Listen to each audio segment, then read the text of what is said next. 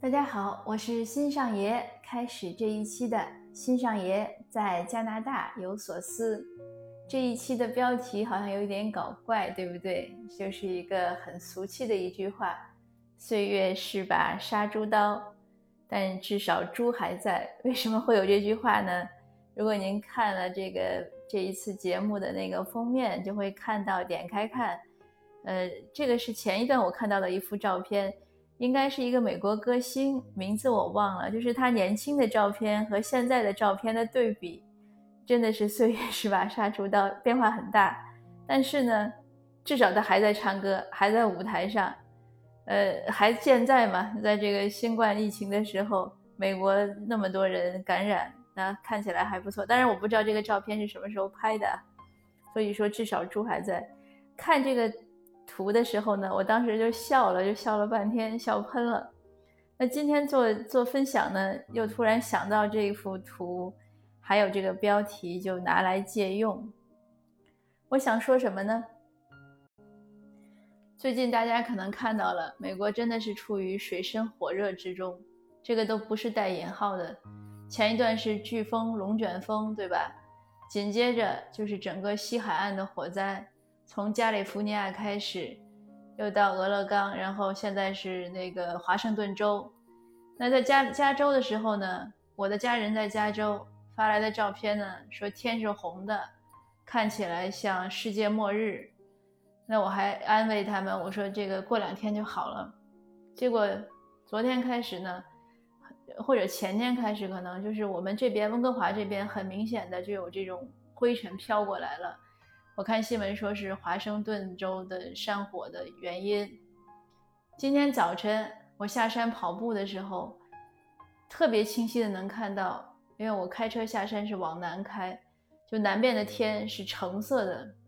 等我跑步结束的时候，一个小时，也就是再看整个我们头上的天已经没有蓝天了，都是灰蒙蒙的。那今天一天呢都没太敢开窗户。呃，因为看着那个空气质量实在是不不怎么样。刚才呢和一个国内的朋友聊天，就说起来这个事儿。他说现在呢，呃，有一些留学生的家长呢，就是孩子在美国留学的一些家长呢，有点焦虑。呃，因为疫情嘛，有的学生回国了，呃，回国的呢怕将来又不让回去。那没回国的呢，留在美国的呢，可能又觉得这些安全呀，你像这个新冠呀，又像山火呀，又是这种海啸呀，还有就是现在美国的这个移民政策又在改，那如果将来毕业之后能不能留下来？总之是各种担忧。那朋友呢就问我说，嗯。就是说这个情况让我讲聊一聊。我说可能呢是要看美国大选十一月份大选之后，看 Trump 和拜登谁上来。那至于他们两个谁上来会怎么样呢？那到时候还要再看，因为这个国家，一个是他他本国的政策问题，第二个肯定还是有一些呃国家之间的关系问题，那不是一一一方面能说了算的，所以比较复杂。那我呢对这个。对这个时政了解的也不那么多，尤其对美国的事情呢，呃，关心的也比较少。其实加拿大是一样的问题，加拿大新上来的保守党的党领呢，呃，态度很刚硬，他认为他和 Trump 没什么区别。记者问他说：“呃，Trump 是让美国再次伟大，那他提出来的是让加拿大也伟大。说那你们之间的政策有什么区别？”他说没有什么区别。那现在他是算右派，那左派的自由党的呃党领特鲁多呢，现在是总理。那可是我们也看到了，有很多人呢，对现在我们加拿大这些政府呢也很不满意。尤其是前几天又搞出那个慈善组织的一个，就是魏的那个一个叫魏的慈善组织的丑闻。就是总体来说吧，没有一盏省油的灯。所以呢，我就跟朋友讲，我说呢，这个谁上台呢，可能都差不多，有好的，有不好的，一定是这样。我自己呢，现在对这些问题呢，也比较想得开了。怎么说呢？比如说华裔、亚裔作为少数族裔，我们感到受歧视。那黑人呢，也在抗议，说他们在受系统性歧视。那谁歧视的大家呢？大家都觉得是白人，对吧？可是白人呢，也站出来说他们也在受歧视。那原住民就更别说了，原住民这个意见就很大了。所以你要问起来呢，好像哪一个族裔在呃北美都不是，都好像没有得到平等，呃或者合理的对待。可是事实上呢？呃，看到这些大多数人呢，活得还挺滋润，所以我现在呢也想得开了，就是有问题咱们说问题，出了事儿呢咱们解决事儿，但是呢没必要担忧或者没必要愤怒，更没必要焦虑。比如说出现对华人的歧视了，那咱该抗议抗议，呃，该给政府写信写信，该表态表态，该投票投票。做完所有要做的，就做好自己嘛，那就静观其变了。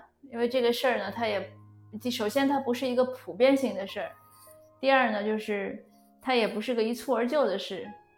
就像你说白人，白人也说他们受歧视，那你这个事儿就就是好像要每一个事情都都不是说想的那么简单吧。那另外就是说，就是所以说焦虑没有用，也不用担心。呃，前一段像加拿大这边，就疫情爆发之后呢，有一些针对亚裔的歧视，呃，有的人呢也讲说不太敢出门了，呃，但是其实呢，那个时候我也做了一些反歧视的分享，还有写了很多文章，有一些呃加拿大之外的，尤其国内的呃读友或者听友呢就很担心，说你们那边怎么样啊？我说其实没什么，为什么我会发声呢？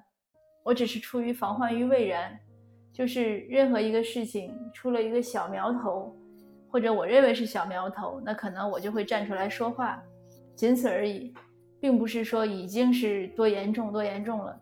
如果已经很严重了，这些声是发不出来的。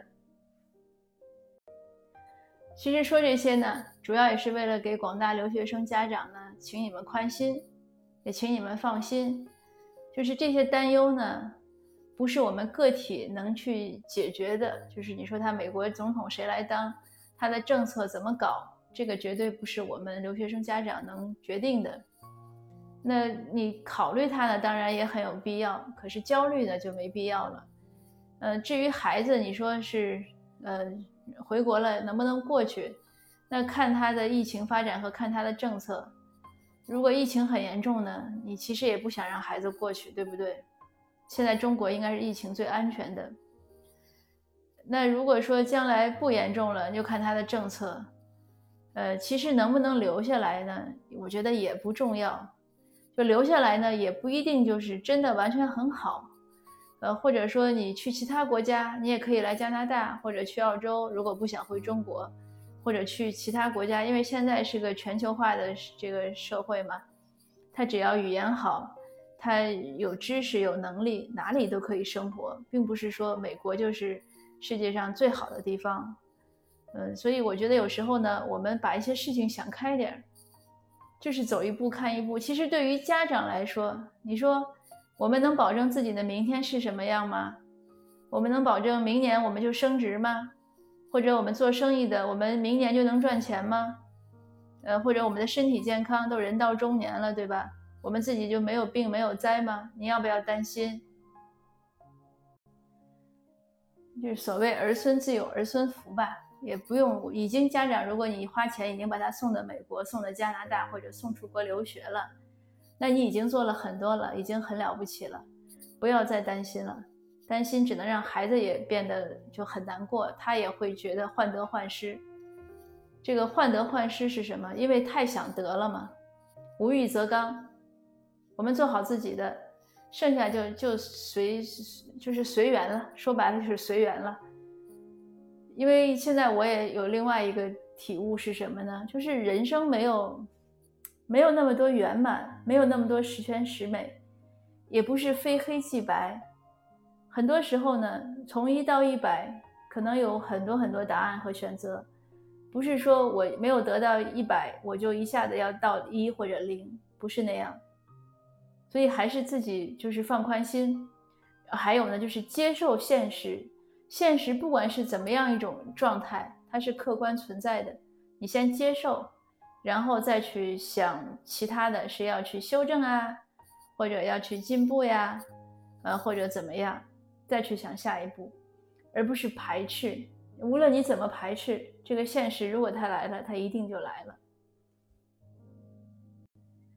所以回到我今天这个标题啊，这个标题为什么我觉得很好呢？就是其实也很励志，这就是一种现实。你看他现在这个歌星变得矮矮胖胖的，姿色全无，但是他还在唱歌就可以了。他在做他想做的事情，然后他战胜了可能百分之八九十他当年的同行，就是同龄的同行，因为一个人能在歌坛唱这么多年，那是不容易的。呃，可能不完美。你看到他以前的那个帅的样子，现在你觉得很失望。但是你从另一个角度看，他能坚持就很不错了。所以就是接接受现实。那我们唯独求的一点就是，不管这个这个结果怎么样，那只要我们还能站起来，我们能很很乐观的看待这些问题就可以啦。那像小孩如果出来留学，身体很健康，心理很健康。